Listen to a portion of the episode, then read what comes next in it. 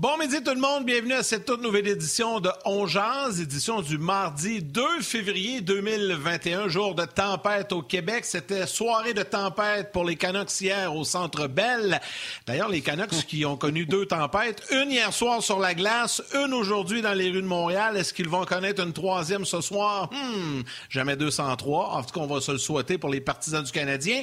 Mon nom Yannick Lévesque, je vous souhaite la bienvenue à cette toute nouvelle émission et, comme à l'habitude, j'accueille mon partenaire partenaire de lunch à tous les jours, Martin Lemay. Comment, comment ça va, Martin, aujourd'hui?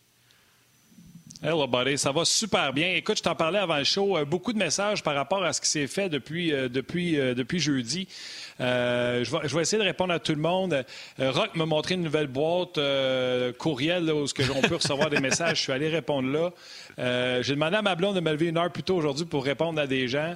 Je, vais le faire. C'est hyper important. Je vous le rappelle. on va essayer d'honorer des héros. Puis je sais pas. As-tu dit, j'ai demandé à ma blonde de me réveiller une heure plus tôt aujourd'hui? C'est ta blonde qui te réveille à ton âge? Pas capable de te lever avec le cadran comme tout le monde? Ben, gros, euh, c'est plus sweet quand c'est ma blonde que quand c'est. hey, c'est beau la princesse. Oui, ouais, non, mais écoute, fait que là, tu sais qu'on avait pris le, dossier en main en disant on va honorer un héros, tu sais, puis je vais le mettre sur mon mur de, héros. Ici, tu as le docteur Annie euh, Deschert, qui est sur mon mur. Là, j'en ai reçu beaucoup. Là, mettez-moi des photos où ce qu'on peut voir la personne. Là, j'en ai montré, vous l'avez vu sur mon mur. Ça, c'est euh, Dr Annie avec euh, son conjoint Cédric qui avait soumis euh, sa photo, sa candidature. Puis là, je vois être ton opinion puis l'opinion des gens. Puis là, je suis assez malheureux. Le On jase pour nous écrire sur rds.ca est fermé jusqu'à jeudi. Je vous le rappelle, vous pouvez nous écrire sur Facebook. Normalement, tu sais, j'ai le pouls des, de l'auditoire direct à savoir qu'est-ce que je fais. J'aimerais peut-être ça en mettre un plus souvent qu'une semaine. J'en reçois tellement. J'aimerais peut-être ça, tu sais, aux deux jours, peut-être aux trois jours, changer la photo euh, de la personne qu'on va mettre ici. Donc, euh, si je reçois assez de photos, puis euh, etc., donc les gens qui n'étaient pas au courant, on va honorer quelqu'un qui travaille sur la ligne de fond. Puis vous allez voir, hein, c'est pas tous des médecins. Il y en a qui ont des jobs qu'on pense pas, puis qu'eux autres aussi mettent leur vie en danger. Alors, à, tout ce beau monde-là du milieu hospitalier impliqué, euh, ben, un gros merci encore une fois de tout, euh, de tout ce que vous faites. Puis les gens, là, je le répète, là, les gens qui d'habitude nous écrivent sur le rds.ca, c'est la section On jase, qui était, qui était le plus beau blog de hockey qui existe toutes catégories confondues. Ça va revenir jeudi. On est en transition entre deux logiciels. Mais j'ai bien hâte de vous retrouver là. Je m'ennuie, je me sens un peu tout nu, je te dirais, depuis hier. Moi, je te donne mon opinion. Le compte tenu qu'il y en a énormément et que je trouve que le geste est fantastique, tu devrais faire ça un le mardi, un le vendredi. Donc, il y a quelqu'un qui va être là mardi, mercredi, jeudi, puis quelqu'un qui va être là vendredi, lundi jusqu'au mardi suivant. Moi, c'est mon opinion. Juste avant d'aller dans nos sujets, un message super, super, super cute qu'on vient de recevoir, puis c'est un lien direct avec ce que tu mentionnes, Martin. Il y a Joe Bégin qui nous écrit Salut les boys, avec la tempête qui approche, je mets au défi vos auditeurs confinés et tous les euh, amateurs de d'aller déneiger les autos des employés des différents centres de santé, euh, cliniques, CLSC, euh, centres de COVID, hôpitaux, ah, pour, pour faire quelque chose de bien aujourd'hui. Donc ça, je trouve ça génial. Alors voilà, le défi est lancé. Joe Bégin dans la communauté des gens de On ben, je trouve que c'est une belle idée aujourd'hui, c'est vrai. Tu sais, ceux qui terminent le chiffre là, à 4 heures après-midi, à, 8 heures ce soir, peut être le fun. Tu sais, tu sors, puis ton auto est déneigée, puis tout ça, dans une tempête. Euh, c'est un beau geste. Donc voilà, le, message est passé. D'ailleurs, une petite pensée aujourd'hui euh, pour les gens qui ont à travailler avec cette tempête, euh, des conditions qui sont pas faciles sur la route et tout ça. Une petite pensée pour vous tous, les gens des ministère des Transports publics, peu importe, là, euh, que ce soit tout simplement les, les, employés municipaux dans les différentes villes euh, au Québec. On a une petite pensée pour vous autres. Puis tiens, pourquoi pas aujourd'hui prendre une petite demi-heure puis aller déneiger euh, les voitures à l'hôpital. c'est toujours bien indiqué en plus les médecins, les infirmières et tout ça. sais, faites ça en gang, ça peut être une belle activité pour prendre l'air. C'est un beau geste, je trouvais ça cute de le mentionner.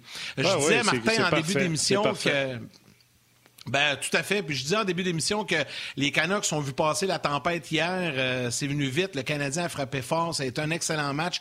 Et on va en discuter aujourd'hui avec euh, nos, euh, nos, panélistes. François Gagnon qui sera avec nous dans quelques instants et Gaston Terrien dans la deuxième portion de l'émission.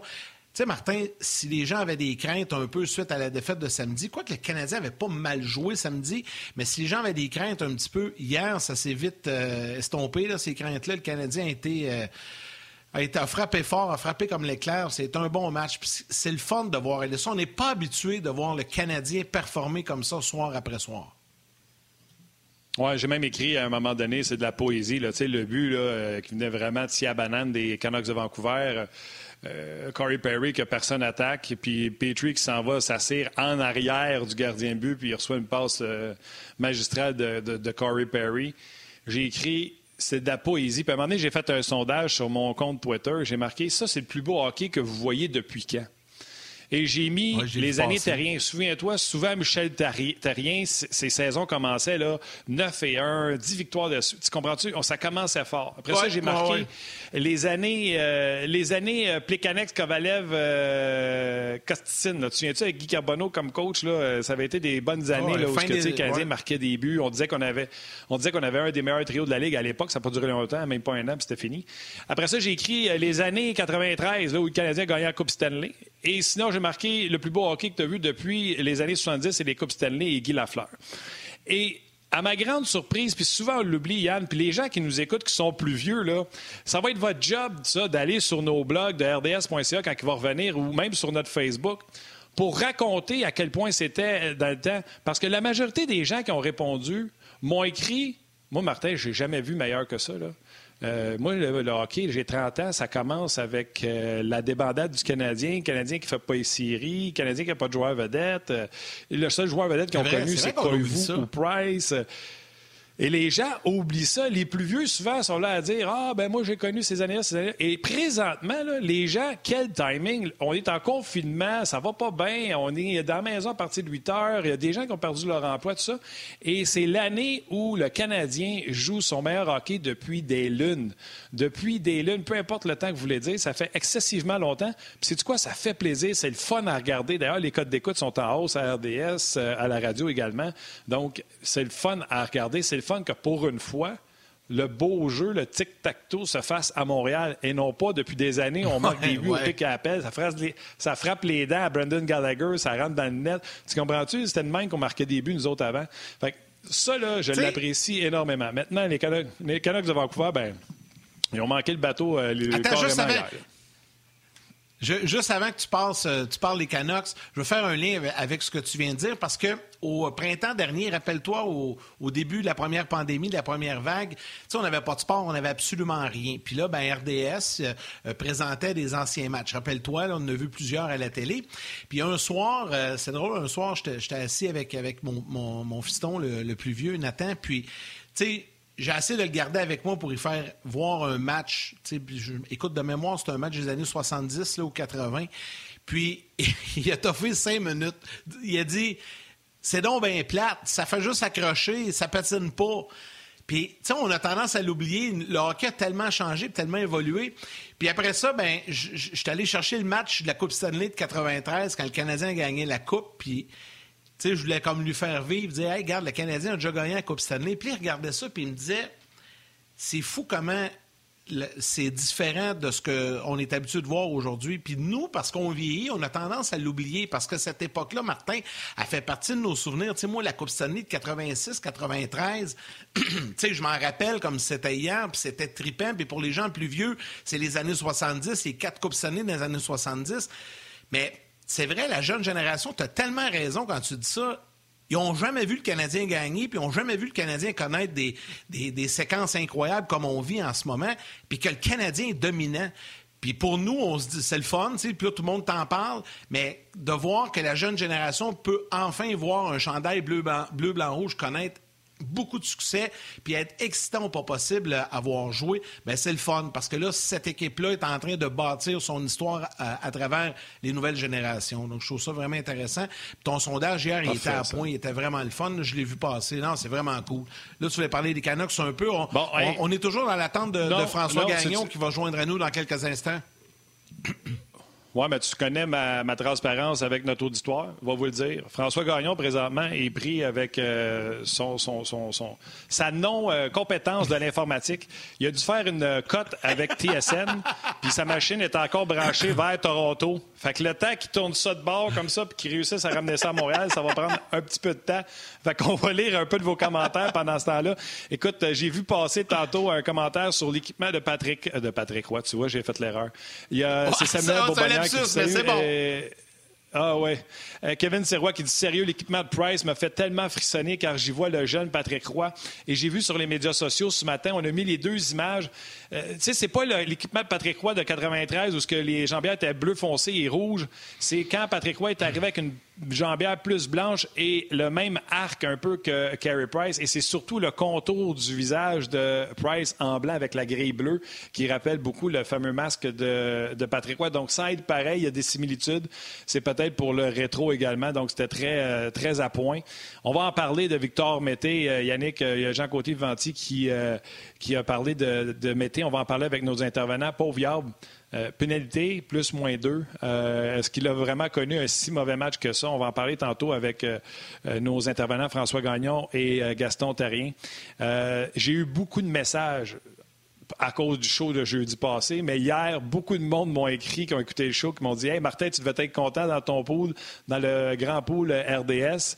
Et dit d'avoir changé euh, Sergachev, qui a quand même une passe hier, pour Jeff Petrie, qui a marqué deux buts hier. il y en a beaucoup qui m'ont écrit je l'avais euh, fait là-dessus. Il y a trois Oui, j'ai fait un bon move. oui, j'avais fait un, mot là-dessus. Et là, on me dit qu'il est prêt. Il a pris l'antenne sur son toit chez eux à Montréal, l'antenne qui dirigeait vers TSN Toronto. Il a réussi à la tourner malgré le blizzard et la tempête, puis il a tourné ça vers Montréal et on le rejoint tout de suite. François Gagnon, salut. Bon, ben, excuse-toi pour commencer. Salut, parce que c'est pas moi. Mon antenne était bien branchée depuis le début. Je vous entends parler depuis le début. Fait que euh, quand c'est moi qui est en problème, je le dis, mais là, c'est de ton bord. Fait que mets ça dans ta pelle, puis va pelleter. C'est de ta faute, là, ben, mais je te l'avais dit. Tu vois, t'accuses à tort. C'est ça. C'est mon antenne. À... C'est mon antenne à moi. Ouais. Puis t'as tort jouer un bon match. comme un monde sur Twitter, toi, qui, qui accuse avant de savoir qu'est-ce qui se passe ou qui lit pas qu'est-ce qui se passe avant de commenter. bon, bon, bon. Hey, François, hey, pas bonne humeur? Ah, moi, je suis bien de bonne humeur. Comment t'as aimé ben, le match hier du Canadien? Puis, ben, excuse-moi, Yann, comment t'as aimé le match Canadien? Puis, tu nous as entendu tantôt, j'ai fait le sondage sur Twitter. C'est vrai que c'est du bon hockey, puis ça fait longtemps que les fans, puis il y en a qui n'ont jamais vu ça du bon hockey à Montréal parce qu'ils n'ont pas été gâtés. Euh, c'est vrai qu'on on est gâtés dans les 8-9 premiers matchs de la saison. Là. Euh, oui, puis c'est ça qui fait la différence. Puis c'est du quoi, je vous, je écoutais, je vous écoute depuis le début. Quand vous disiez, Yann, Yannick t'a dit tantôt, le Canadien n'a pas mal joué samedi. C'est vrai qu'il a pas mal joué, mais euh, puis il y a des fans qui étaient bien, bien frustrés de ça. Mais ça, qu'est-ce que tu veux, je vais composer avec ça. Mais le Canadien, samedi, il a joué comme il jouait l'année passée. Il a lancé, il a lancé, il a lancé, il a lancé de partout. Mais euh, Max Strom n'a pas fait cinq arrêts majestueux là, euh, samedi soir. À, certains égards, Jake Allen a fait autant de gros arrêts que Max Strom. Pas autant d'arrêts en nombre, évidemment, mais en arrêts importants. Mais hier soir, le Canadien a été incisif, comme il l'a été depuis le début de la saison. Euh, est-ce que les Canucks ont été mauvais défensivement? Oui, ils ont ouvert la porte, mais le Canadien est rentré. Samedi, quand les Flames de Calgary ouvraient la porte, le Canadien arrivait au, du bout du bâton puis il frappait un peu autour. Et c'est la raison pour laquelle il a perdu. Le Canadien ne gagnera pas toutes ses parties cette année, c'est certain ça.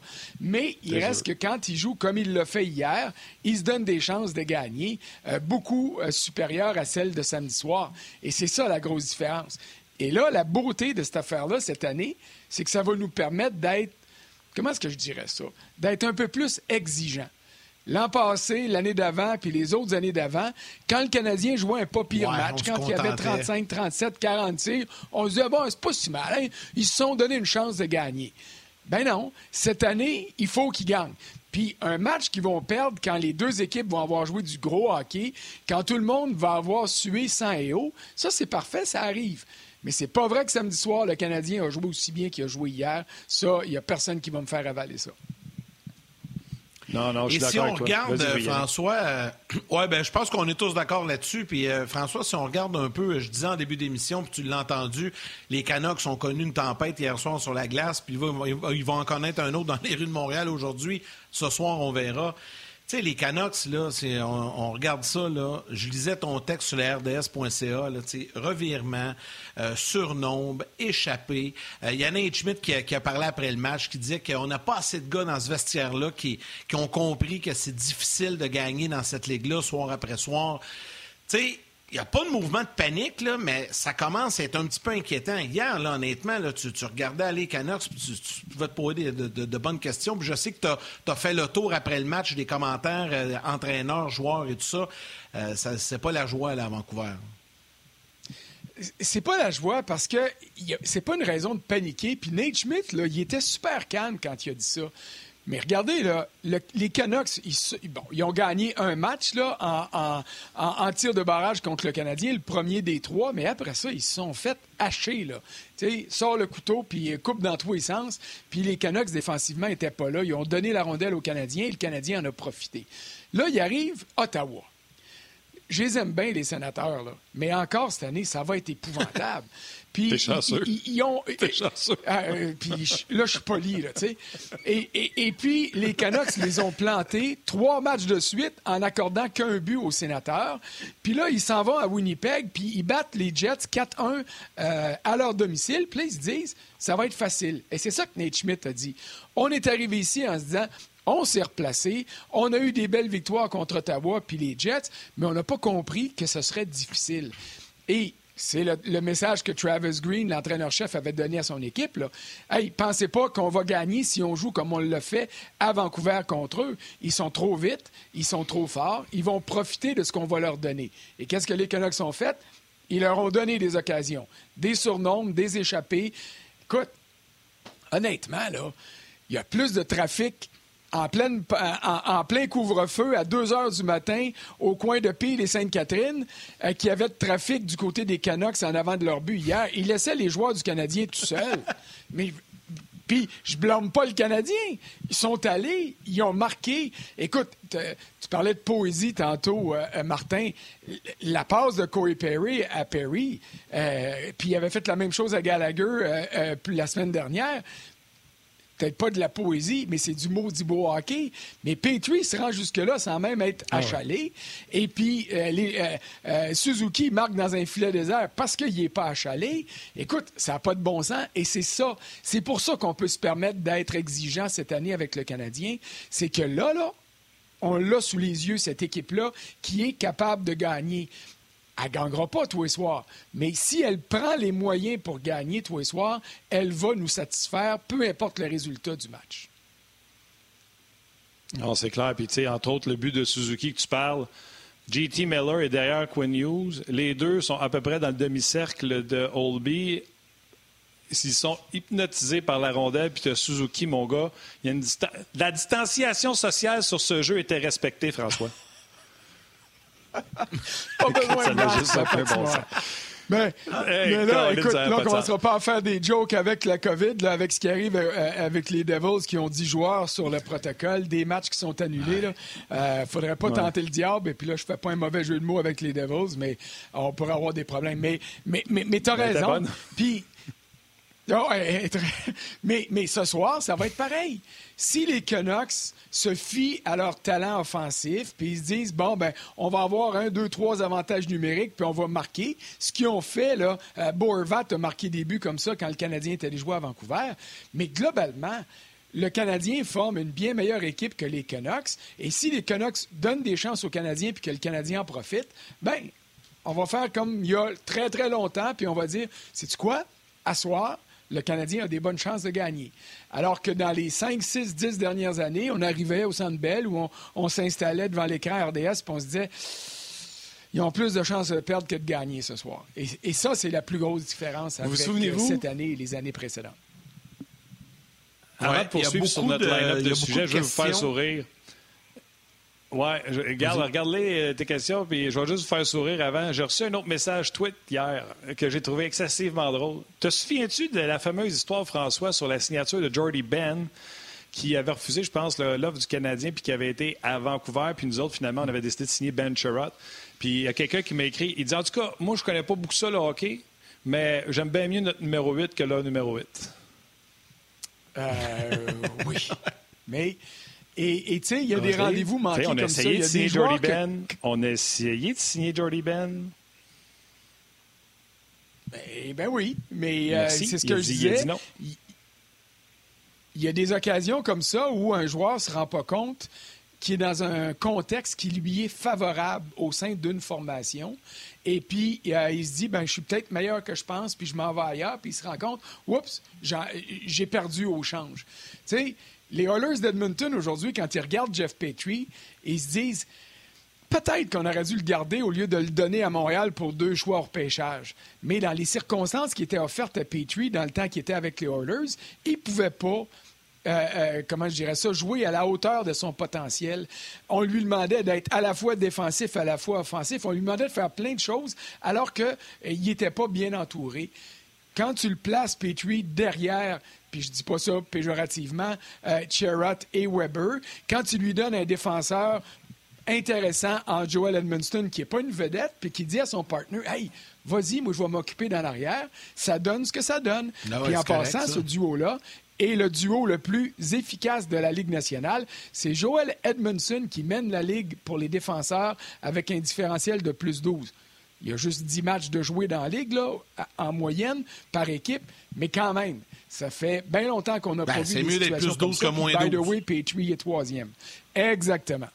Ben, c'est ça, exact. Écoute, euh, François, il y, a, plusieurs personnes, j'ai vu penser ça à quelques reprises depuis la semaine dernière, puis là, c'est, revenu, c'est récurrent comme question.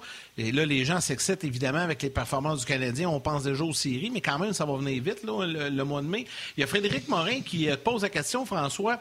Pouvez-vous euh, nous expliquer comment vont se dérouler les séries cette année? Lorsqu'on va affronter une équipe américaine? Va-t-il y avoir une bulle en partant dans les séries? Comment ça marche pour cette année? Donc, tu sais, je trouvais ça intéressant, c'est assez général, mais on peut quand même le, mentionner.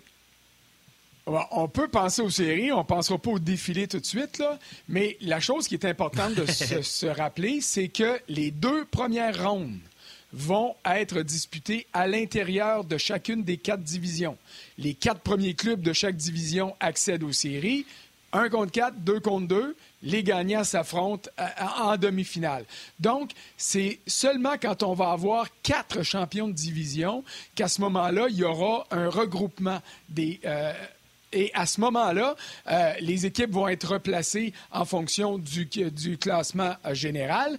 Et si la frontière est fermée, c'est bien clair que le Canadien ou les Maple Leafs ou les Flames ou peut-être les Canucks, vont partir puis vont aller s'établir euh, aux États-Unis pour disputer les deux dernières rondes, donc la demi-finale et la finale de la Coupe Stanley si on s'installe. Mais peut-être qu'à ce moment-là, la frontière sera ouverte. OK, je t'arrête, euh, François. D'ici là, on va attendre.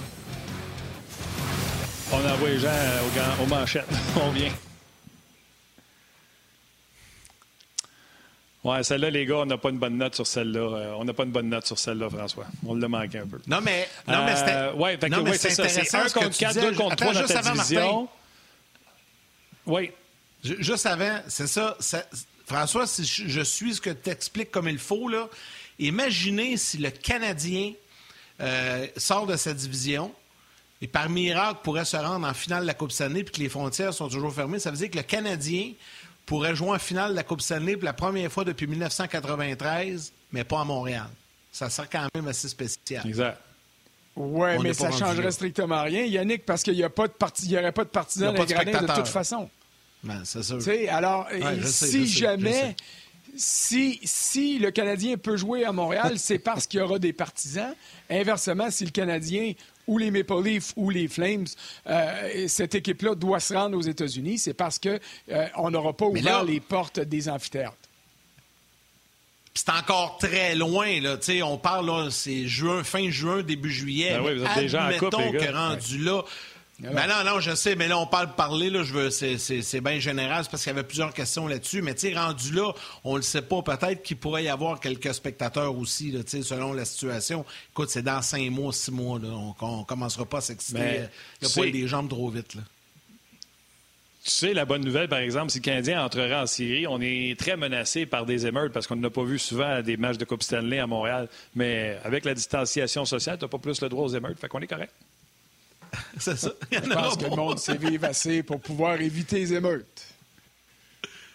Ah, on va lâcher Siri. Oui. Ouais, alors, oui, série, on, on, a des matchs à gagner avant ce temps-là. Le Canadien a beaucoup de matchs à exact. gagner. Absolument, absolument.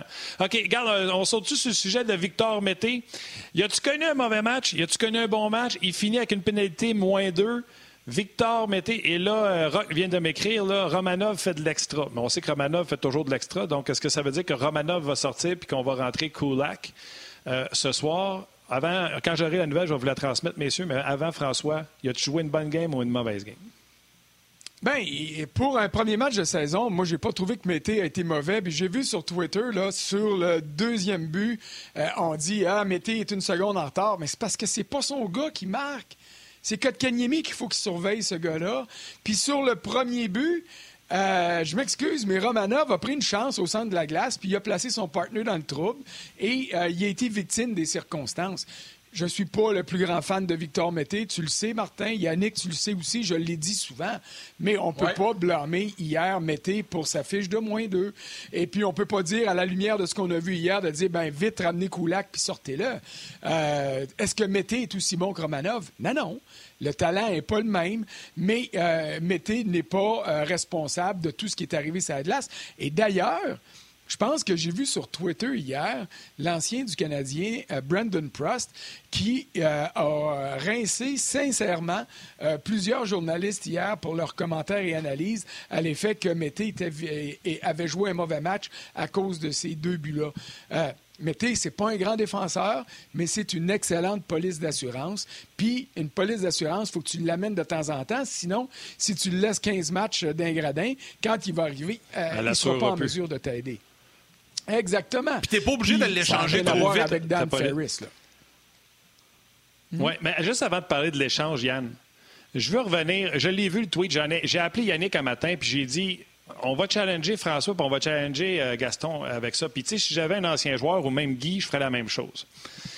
La séquence, pour que les gens s'en souviennent, le gars qui score, le gars qui marque, c'est le gars de Kotkaniemi. Il n'y a, aucun, a aucun doute là-dessus. Et là, TSN s'en prenait à Mété. Et là, Brendan Pross a filmé sa télévision, puis il fait des pauses pour montrer que Mété fait sa job, puis que Kotkaniemi est en retard. Sans l'ombre d'un doute, comme diraient les Anglais, without a shadow of a doubt, c'est l'homme de Kotkaniemi. Ma question, par exemple, ça dépend ce que l'entraîneur te demande. Mété, même si c'est le gars de Kotkaniemi, il est tout seul. Il prend la décision, prend sa lecture de quitter le gars tout seul devant le but pour aller avec le gars derrière le but. Si c'est ça qui est demandé par Claude Julien, a1, Victor Mété. Si ce qui est demandé par Claude Julien, c'est je me fous du gars derrière le but, tu restes avec le gars devant le but, Victor Mété se l'est fait montrer sur vidéo.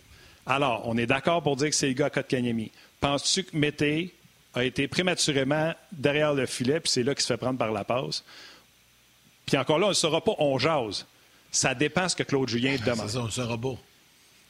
Écoute, mais c'est ça, c'est que pour te répondre, euh, donner la, vraie version, je te dis, euh, je te dis, euh, il faut, il faut qu'il reste là. Mais ça dépend aussi de quelle manière tu t'installes.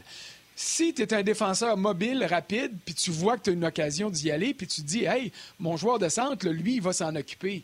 Ben là, OK, tu peux courir ce risque-là.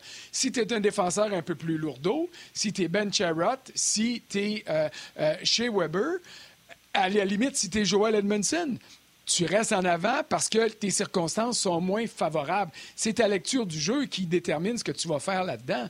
Mais la stratégie aussi, ce qui est demandé aux joueurs est important. Sauf que ça, ben, Écoute, euh, ça fait longtemps que je connais Claude Julien, là, mais je peux pas dire que c'est quoi qui est le mandat qu'il a donné à ses défenseurs sur cette séquence-là, puis ça va être quoi son... Mais la lecture du jeu, elle se fait de deux manières aussi. Elle se fait par le défenseur qui voit ce qui s'en vient, puis elle se, fait par les attaquants qui reviennent puis qui disent Whoop, whoop, whoop, Beagle s'en vient là, je suis mieux de ne pas le laisser aller parce qu'il est possible. L'attaquant, il voit aussi ce qui se passe dans les entraînements. Il est possible que mon partner s'en aille vers l'arrière du but pour prêter main forte à son coéquipier défenseur. Donc, il y a une part de responsabilité là-dedans. Sauf que quand tu regardes le jeu à vitesse réelle, tu dis Hey, mais t'es en retard. Et c'est ça que ça te donne. Après ça, il faut que tu prennes un pas de recul, tu regardes ça, et tu dises, ouais, il est en retard, mais pourquoi il est en retard? Parce que lui, il se dit que c'est Kotkaniemi qui va le prendre.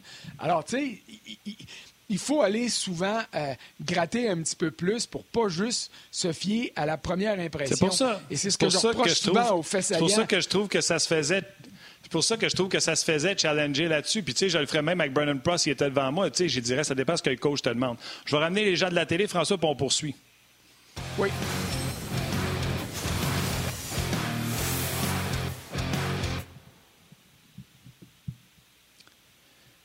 Euh, les gars, je reçois des textos euh, des, des, boys qui travaillent à RDS. Il y a Gaston qui nous écoute depuis tantôt qui veut intervenir. Frank, si tu es d'accord avec ça, on va euh, embarquer Gaston avec nous autres pour réagir sur la situation de Mété, puis on va poursuivre sur le sujet ensemble. Les boys, on va se faire un petit, un petit quadriplex si ça vous tente. Gas, salut, comment ça va? Salut, messieurs. je veux intervenir parce que c'est une situation de défenseur. J'ai été entraîneur aussi. Puis en plus, de savoir que François est de bonne humeur. As-tu été défenseur, fait énormément plaisir. non, mais pour Mété... As-tu été défenseur, toi, Gas? Non, moi, on m'appelait le maraudeur. Je partais sa mise au jeu au, à la ah, défense, mais je n'étais jamais là. non, mais pour Mété... Ah, right, parle-nous de la situation de Mété. C'est pour Mété, quand tu es entraîneur, c'est que tu dis à tes défenseurs, j'aimerais toujours avoir un défenseur devant le filet, normalement à 100 Sauf que lorsque tu es sur la glace et que tu es joueur, et j'ai été joueur aussi, et que tu décides de prendre une décision, d'aller derrière le but, d'aller dans le coin de la patinoire, de garder une mise en échec, c'est ta décision. Sauf que tu n'as pas le droit de te tromper. Là où je rejoins François, c'est le fait que Kotkaniemi, en voyant ça, il savait que c'était son homme, mais c'est deux jeunes, Kotkaniemi encore plus jeune que Mété, il l'a laissé une fraction de seconde. Donc, comme entraîneur, le lendemain, tu prends Mété dans ton bureau et tu lui dis, écoute, en tout temps, j'aimerais avoir un défenseur devant le filet. Dans le feu de l'action, tu es décisionnel de tes actes. Tu prends une décision, faut que ça fonctionne. Quand ça ne fonctionne pas, je vais avertir Kotkaniemi, mais la responsabilité, c'est toi qui devrais l'avoir devant le filet. C'est simplement le fait que tu donnes une base comme entraîneur, tu dis aux joueurs comment il faut se placer, comment il faut jouer, puis après ça, les décisions t'appartiennent. Combien de fois tu vois des joueurs faire des passes transversales, tu dis, oh, ça a fonctionné, ils ont eu un échappé. OK, mais c'est coupé puis il y a un but, qu'est-ce que tu penses que l'entraîneur va te faire? Il va te ramasser pas à peu près. Donc, la décision que tu prends, lorsqu'elle n'est pas conforme aux consignes que tu reçois de l'entraîneur, elle doit fonctionner à 100%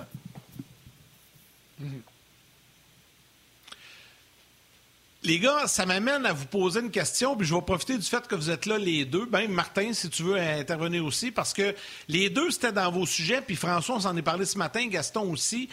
Là, on parle de Mété, puis vous avez à peu près la, même opinion, les deux, sur, euh, sur son match que joué hier. On connaît ses forces, on connaît ses faiblesses. Là, en fin de semaine, il y a eu des rumeurs à l'effet que, bon, son agent aurait signifié qu'il pourrait, il voudrait être échangé, puis là, Marc Bergevin a dit non.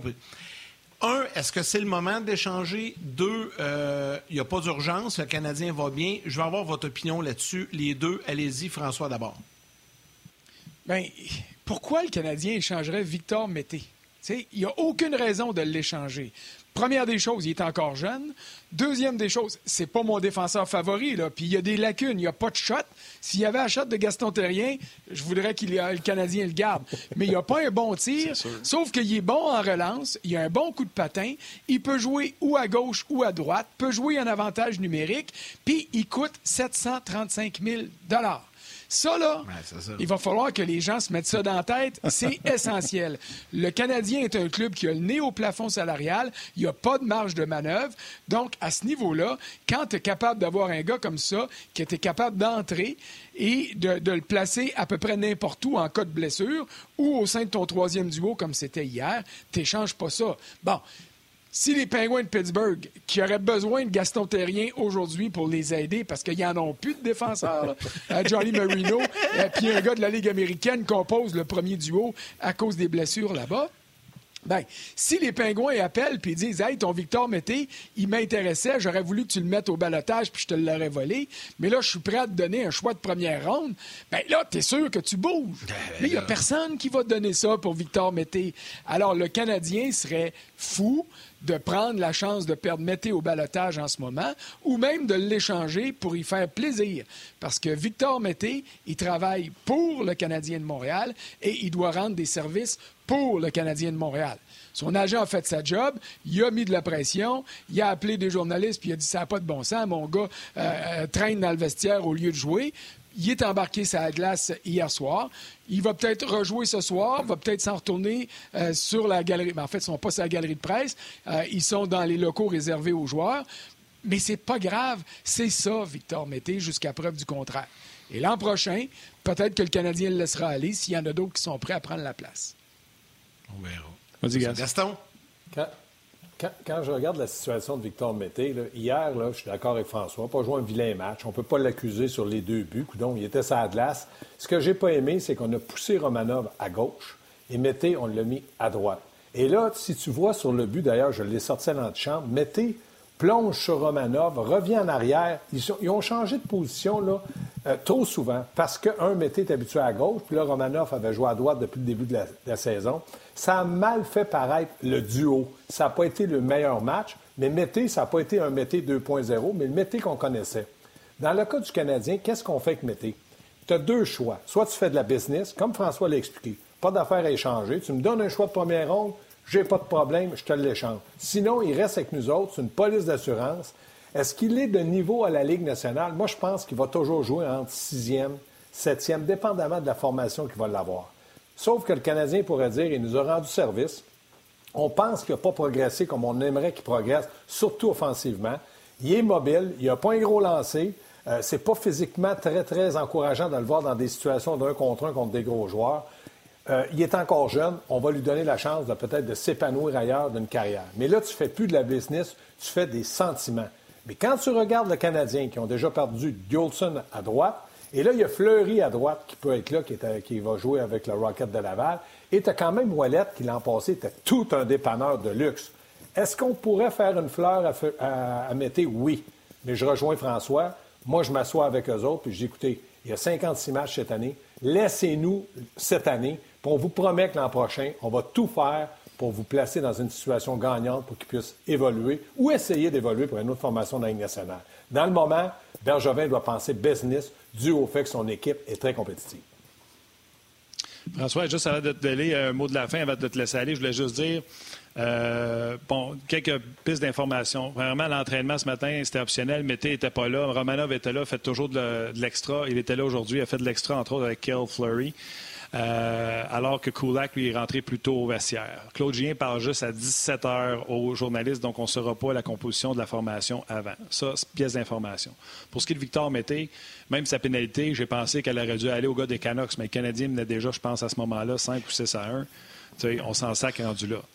C'est des petits détails, les gars, de ce qu'on parle. Il n'y a rien pour y lancer à pierre. le but que Romanov se fait prendre, la faute est à Romanov. Mais le bâton de Mété est sur sa droite le bâton mettait sur sa droite ou sur sa gauche alors qu'il aurait dû être devant lui. Et euh, Bruno Gervais m'a écrit, il dit, selon moi, il aurait dû acheter ce qu'on appelle ses buy time. Avant de se compromettre pour derrière le filet, il aurait dû rester un peu plus longtemps en avant pour permettre à Kotkaniemi d'aller chercher son gars. Mais tout ça, c'est des micro-détails. C'est pas assez pour lancer des tomates à Victor Mété. Et comme vous l'avez dit, Gaston, à moins que quelqu'un de sa connaissance puis qui t'appelle qui dit je te donne un premier choix pour Mété, comme Frank a dit, au prix qu'il coûte, il n'y a aucune raison d'échanger Victor Mété, à moins que quelqu'un vienne te donner quelque chose qui te manque dans ton club. Tu le gardes. Mais par contre, quand il dit au journaliste, François, puis je vais te laisser là-dessus, François, tu as l'expérience, toi. Quand il dit au journaliste, je ne veux pas commenter les commentaires de mon agent, il a pas nié. Ça veut dire que c'est vrai. Ah, mais ça, ça me dérange pas que ce soit vrai. L'agent, il fait sa job. L'agent, là, quand son joueur, ça fait 4-5 matchs qu'il joue pas, il faut qu'il appelle le, DG puis qu'il dise Hey, euh, qu'est-ce qui se passe avec mon gars? Me semble que ça n'a pas de bon sens. Sauf que, honnêtement, là, est-ce que Brett Kulak jouait assez mal pour donner sa place à Mété? Non. C'est normal qu'il y ait une rotation. Puis, à la lumière du match d'hier, moi, je ramènerais Kulak. Je laisse pas Kulak pendant 3-4 matchs à attendre, là, parce qu'il jouait du bon hockey avec Romanov. Puis, à un moment donné, c'est peut-être Romanov Romanov qu'il va falloir sortir aussi. On l'aime beaucoup. Puis, il, il, prend de l'aisance. Puis hier, il jouait contre un. Il a, fait une coupe de jeu comme un gars qui se pense fin. Et c'est là qu'un coach doit prendre ce gars-là puis le ramener. Je me souviendrai toute ma vie, moi. À Ottawa, visite des Bruins de Boston. Euh, Joe Thornton avec ses, cheveux blonds puis bouclés parce qu'il a déjà été jeune, il n'a pas toujours eu une barbe grise. Puis, écoute, il était tout feu, tout flamme, tout le monde parlait de lui en bien. Puis là, ben, Pat Burns arrive dans sa ville, Gatineau, puis il rentre, puis il était plus bougonneux que d'habitude. Puis là, ben, j'ose dire, tu sais, euh, Thornton, qu'est-ce que tu en penses? Ah, il dit, parle-moi pas de ça, il joue pas aujourd'hui. Mais dites-y pas, il ne sait pas encore. Fait que, tu sais, rappel à l'ordre, une fois de temps en temps, ça peut faire, ça peut avoir des bons effets pour un jeune. Alors, le, tour à Romanov va venir et un soir, peut-être qu'on verra Koulak avec Mété. Puis c'est bien correct. C'est ce que le Canadien doit faire pour s'assurer de traverser le calendrier serré de 56 matchs. OK, François, juste avant que tu quittes, là, ouais, juste avant que François quitte, là, je sais où François Gagnon est devenu bougonneux, c'était avec Pat Burns. Ah ben, tabarouette. Celle-là, je ne la savais pas. Mais, François, j'ai une, question, j'ai deux questions pour toi avant que tu quittes, puis ça revient à la même chose. Avant la saison, un pour un, Romanov, Hughes, est-ce que tu fais la transaction? Aujourd'hui, est-ce que tu fais la transaction? Alexander Romanov pour Quinn News, je l'aurais fait euh, sans même hésiter avant la saison parce que j'avais pas vu Romanov jouer. Et maintenant, euh, j'y pense. J'y pense sérieusement. puis, euh, puis, juste en guise de conclusion, c'est pas à cause de Pat Burns que je suis bougonneux. Pat Burns, il me faisait peur. C'est à cause de Charlie Henry parce que lui, il bougonnait pour vrai. Ça me surprend que tu aies eu peur, toi, François Gagnon. Merci beaucoup, Frank. On te souhaite une belle journée. Bon match ce soir. Salut, bon Merci. Salut, François. On va garder euh, Gaston avec nous. Vous pouvez euh, toujours réagir, on vous le rappelle, euh, via notre page Facebook de Facebook de RDS également. On va prendre le temps de lire vos commentaires. On le fait toujours à chaque émission. Gaston, hier, je vous regardais dans la chambre, j'écoutais, puis sais, un des sujets qui, est revenu sur, sur la table comme discussion, puis il faut en parler, puis on ne l'a pas fait tantôt dans la première portion de l'émission. Martin va être d'accord. On va parler de Jeff Petrie un peu. Jeff Petrie qui connaît une saison, en tout cas un début de saison fantastique et là, hier, je pense que c'est Denis Gauthier qui a, lancé ça, qui, quand tu glisses le mot Trophy Norris avec Jeff Petrie, d'habitude, ça va pas ensemble. Mais là, force est d'admettre que ça se place dans la conversation. Denis a amené un bon point. T'en penses quoi, toi, de ça? Penses-tu que ça pourrait être possible? Bien, premièrement, j'écoutais François quand il a parlé d'Edmondson, puis je vais intégrer Edmondson dans la conversation de Petrie. Il, avait il a tellement raison. Oui, ça peut être possible. Oui, ça se glisse. Si demain, on avait à voter pour le trophée Norris, Petrie serait considéré d'un trois. C'est sûr. C'est sûr, Petrie, là, il y, a, 11 points. Martin l'a dit, il est plus 10. C'est incroyable, le début de saison qu'il a. L'autre chose, pour avoir un trophée Norris, il faut que tu regardes euh, ce que le joueur fait offensivement et défensivement. Tu peux euh, avoir euh, une saison de 60-65 points en défense. Si tu es moins 12, ça paraît pas bien. Tu peux aussi avoir une saison de plus 18, mais tu as 9 points. maintenant, les trophées, c'est beaucoup associé à ce que tu fais offensivement, puis le défenseur, ben, c'est normal défensivement. Il faut voir le rôle que tu joues dans ta formation. Est-ce que Petru a un rôle euh, de premier plan? Oui. Est-ce qu'il joue en avantage numérique? Oui. En désavantage numérique? Oui. Est-ce que si Petru est blessé demain matin, le Canadien est handicapé? Oui. Comme Weber, il l'a été, c'est Petrie qui a pris sa place et Cherrott a pris sa place. Mais Petrie, à, droite, manquerait beaucoup aux Canadiens. Puis le dernier élément, c'est ton nom. Il s'appelle Jeff Petrie.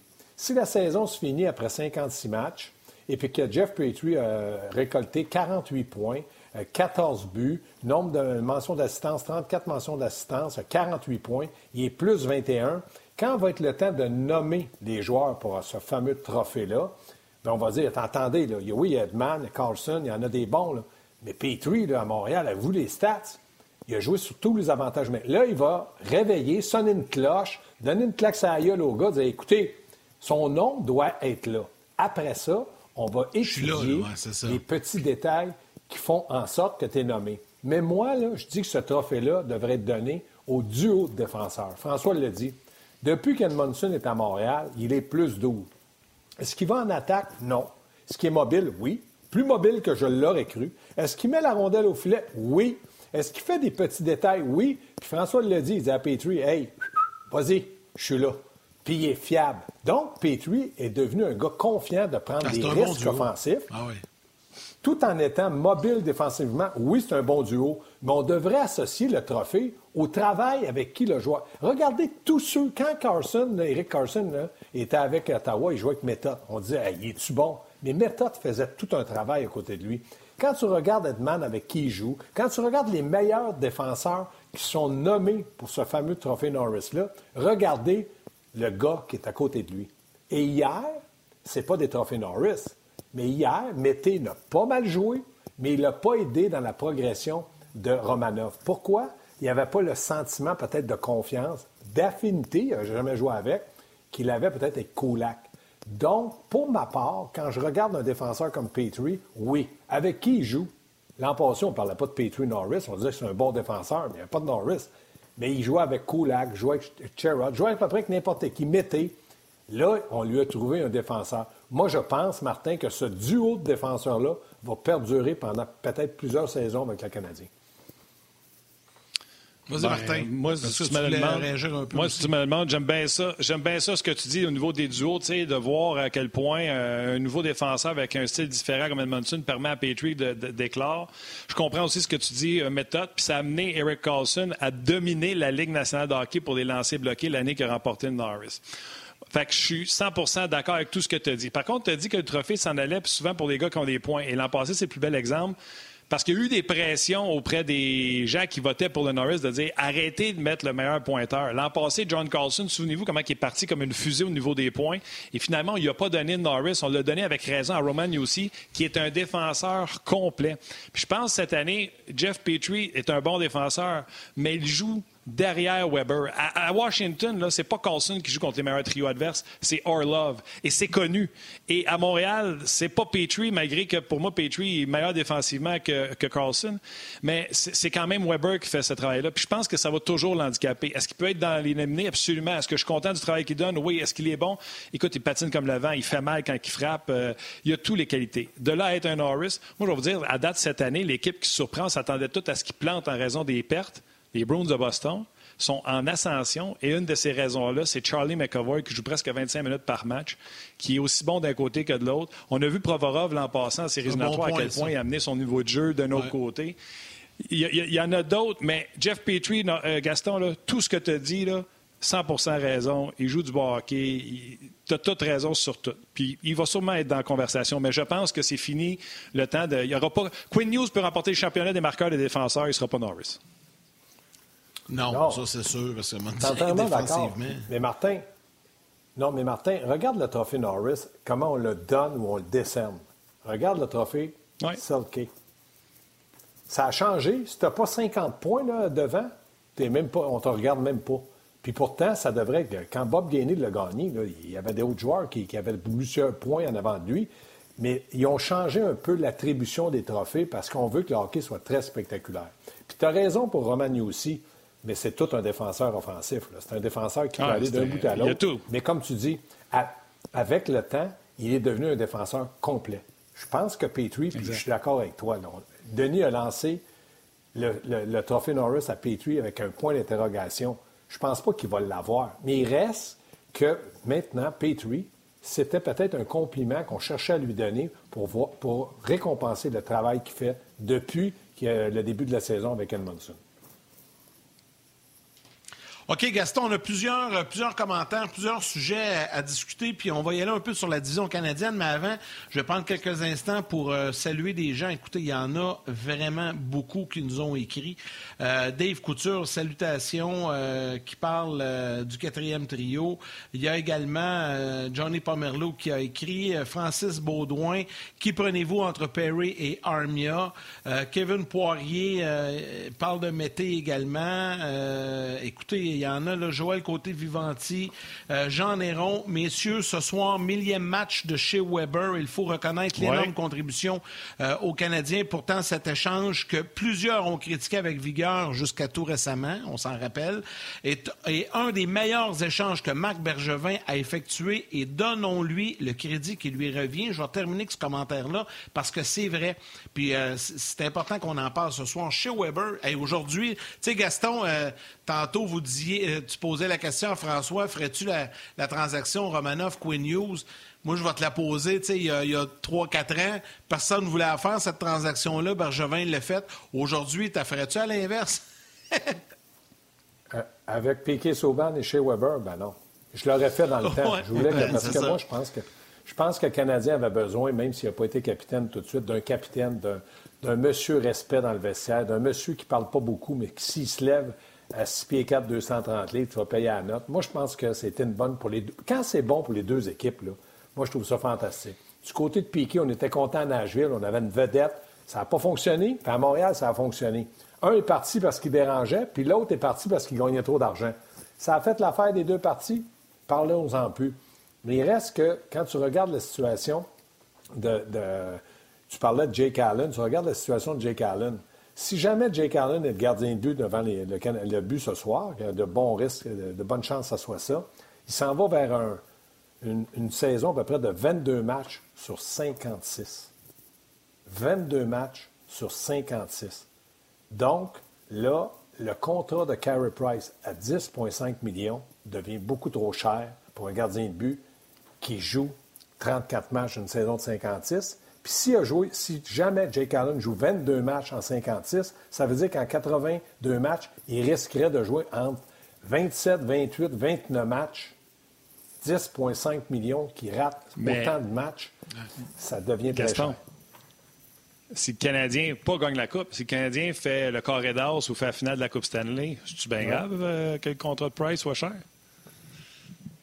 C'est grave parce que euh, Weber a 35 ans, va falloir penser à le remplacer. C'est grave parce que Petrie a 33 ans, t'en vas sur 33 ans. C'est grave parce que Price euh, va s'en aller sur 33 ans l'année d'après, cette année, c'est-à-dire.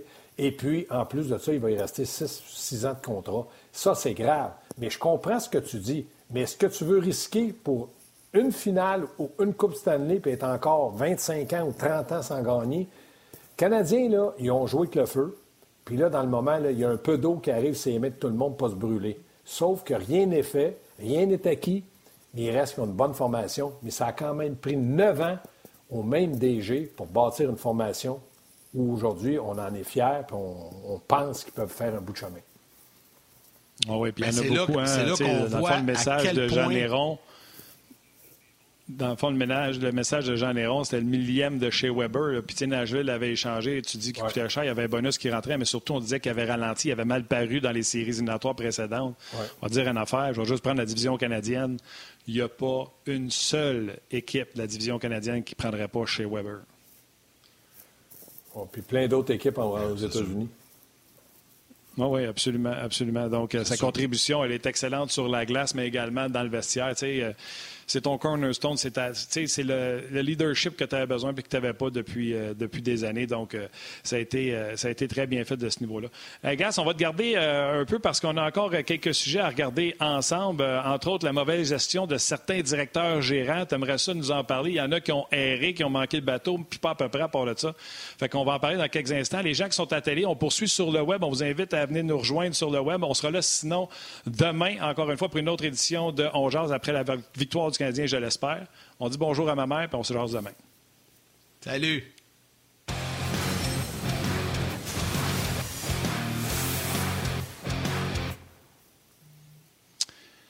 Gaz, t'es un peu surpris, es un peu surpris, Gaz, du manque de parité ou euh, de la disparité peut-être entre certaines équipes. Tu penses qu'il y a des DGM, des directeurs gérants qui ont manqué le bateau un peu? Dans la ben, division canadienne, c'est ça? Oui, dans, dans la division canadienne, je pensais qu'il était pour avoir une grosse parité.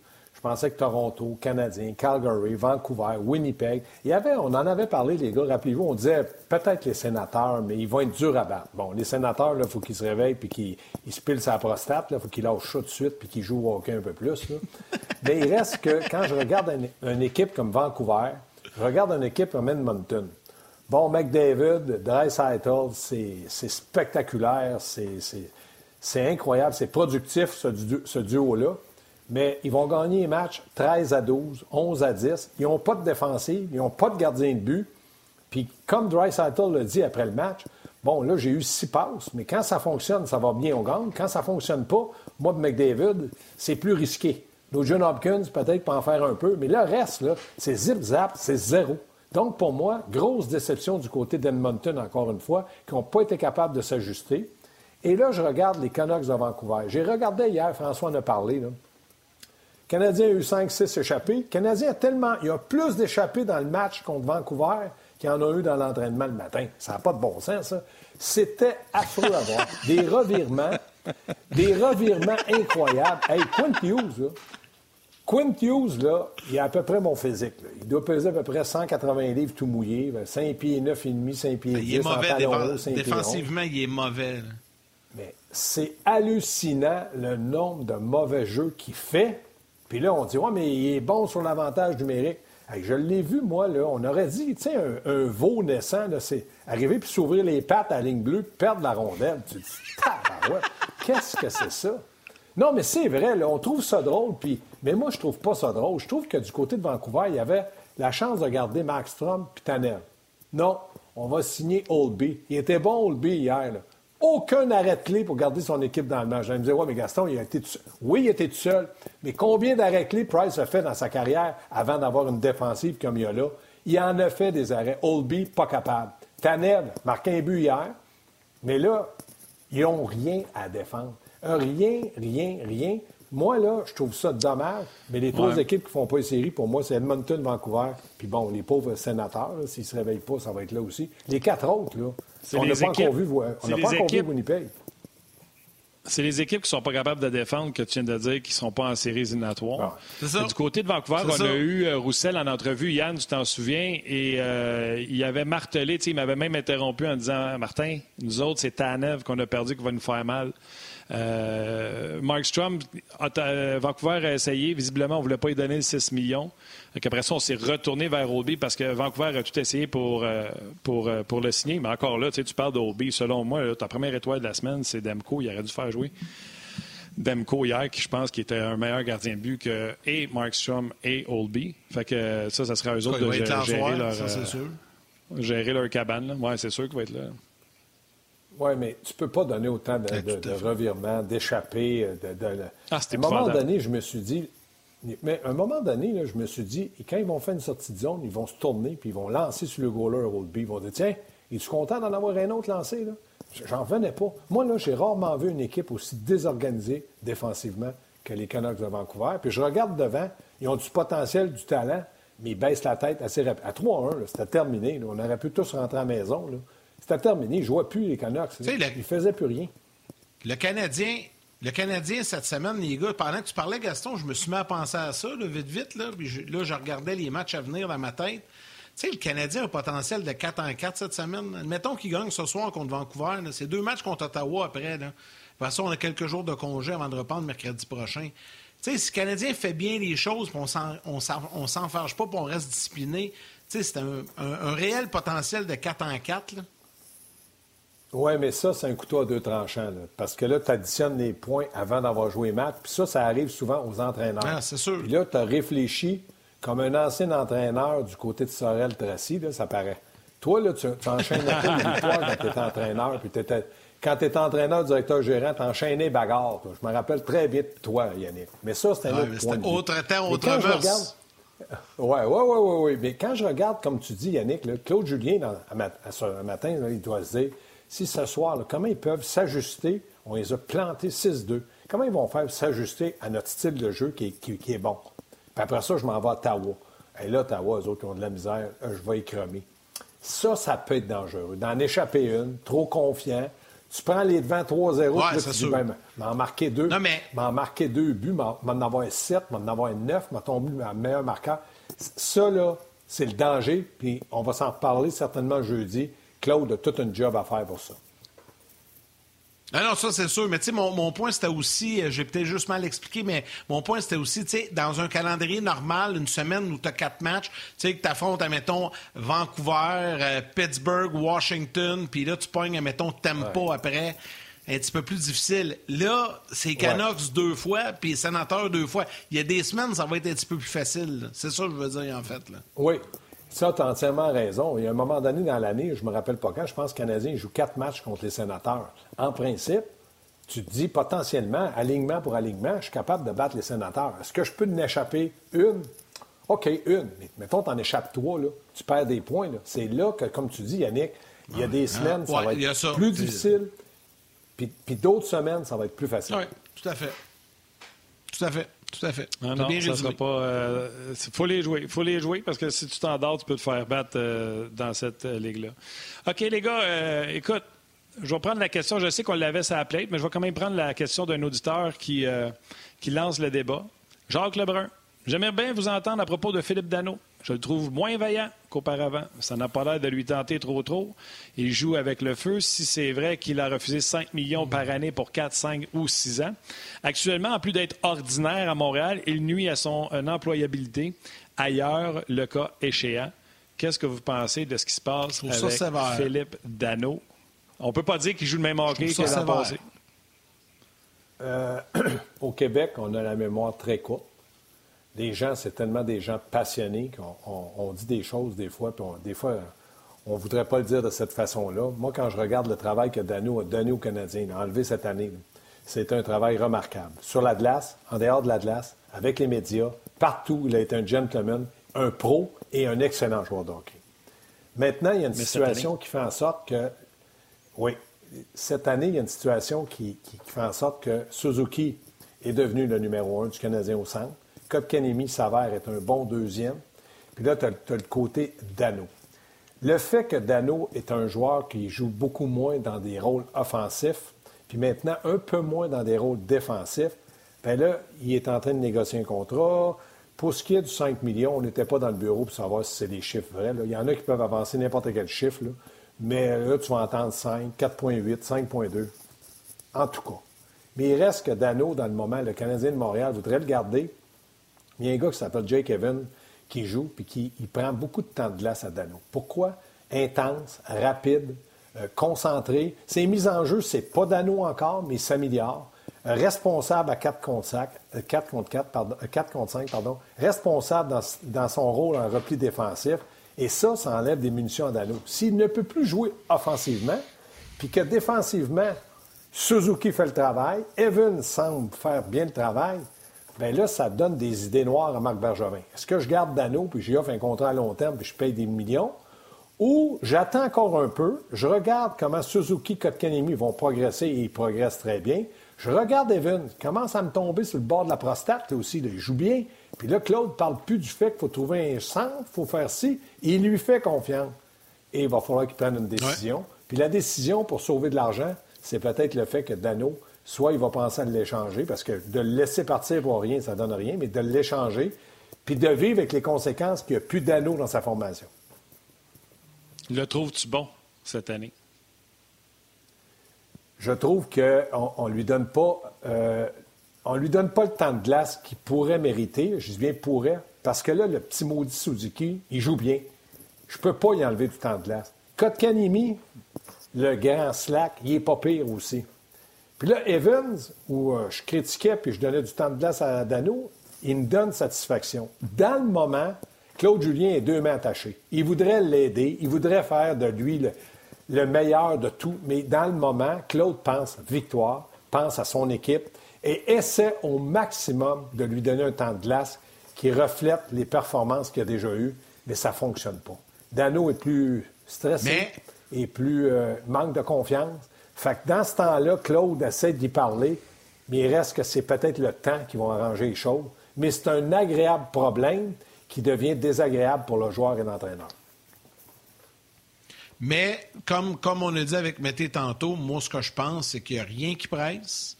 On a du temps devant nous autres. Là, par cœur, je ne connais pas la, nouvelle date euh, limite des transactions. Je ne sais pas si Martin, tu sais ça vite comme ça. L'encyclopédie Le Main, il sait peut-être ça plus, plus rapidement que moi.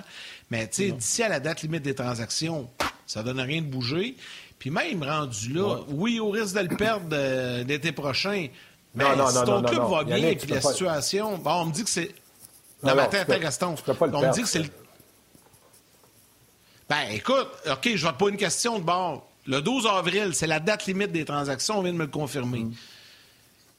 12 avril, il, reste un, moins d'un mois la saison? Ton club, admettons que le Canadien est en tête avec Toronto, OK? Tout va bien, là. tout va bien. C'est un long fleuve tranquille. On en gagne trois, on en perd une de temps en temps. On en gagne trois, on en perd une de temps en temps.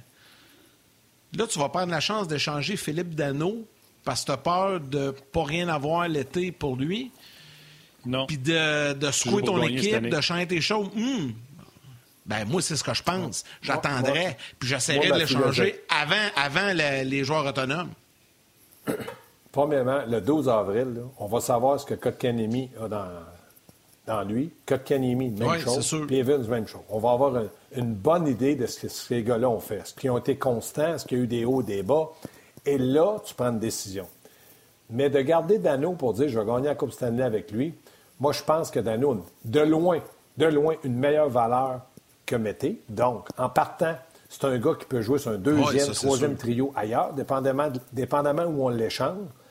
Puis peut-être qu'on pourrait avoir deux joueurs de potentiel euh, qui peuvent t'aider pour la Coupe Stanley. Deux gars qui sont capables de t'aider ou un choix.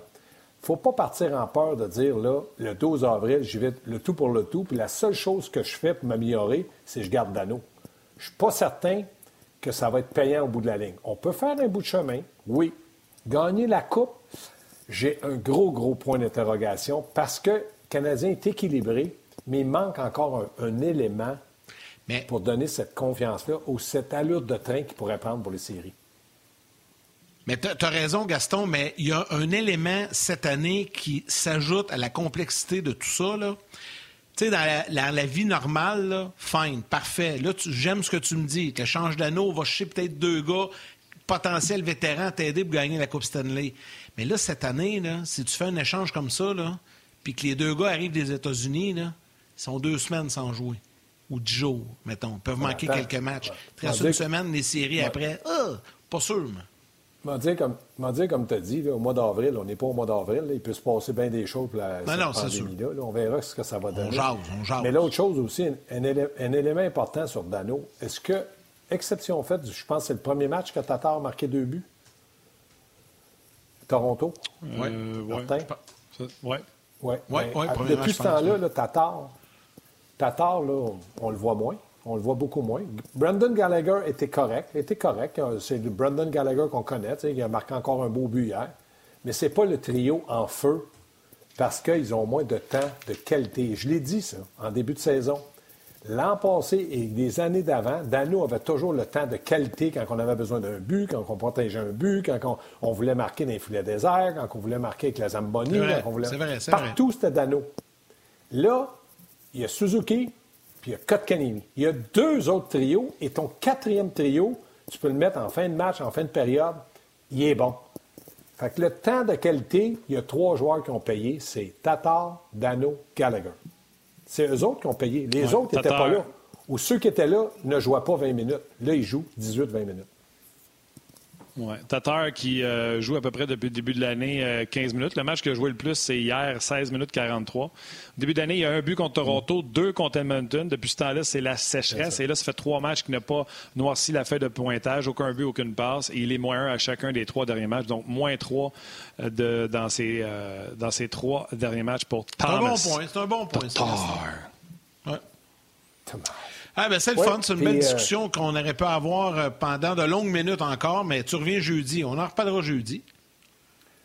Parfait, les amis. Puis oubliez pas une chose, là, je l'ai dit hier à l'antichambre. Corey Perry, quand il a fait la passe à Petrie, c'était-tu beau à voir? Ouais. C'est incroyable. Sept ans en arrière, il n'y aurait pas eu de pause. Il aurait marqué. Parce que dans ce moment-là, il aurait eu 28 ans, puis là, tu avais besoin de buts et de stats. À 35 ans, là, il est devenu un joueur d'équipe que les joueurs apprécient. Exact. Très, très Écoute, bonne observation. il- c'est pour ça que. Un, Ouais, bonne Un observation. très bon match pour lui, un match ordinaire, un bon match hier. J'ai hâte de voir, mais garde, c'est le fun. Ça te fait bien de dire à Armia, prends ton temps. Armia qui a encore patiné ce matin.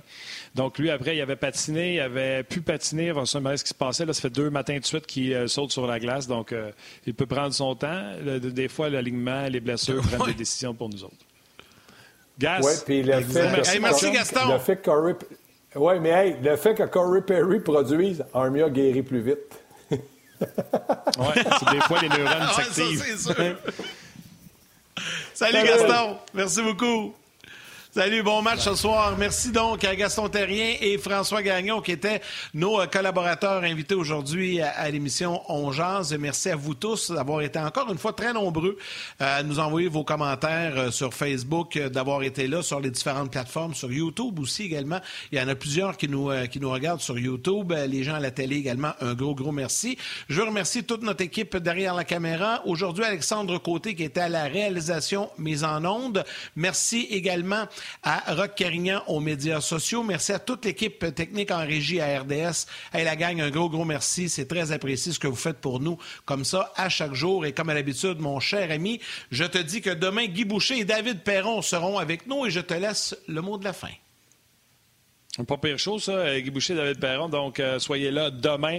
Je remercier toute notre équipe technique et avec raison qui sont superbes. Je veux remercier euh, nos auditeurs euh, de On qui non seulement sont super parce qu'ils sont à l'écoute, mais sont superbes également par tous les messages, Yannick, qu'on reçoit individuellement. Moi, chaque message, les gens me parlent de toi également. Donc, un gros merci de prendre le temps de nous écrire. Puis, prenez soin de vous autres. C'est ça qui est important. Salutations à ma mère. Salutations à toi, Yann, pour on sort demain. Salut.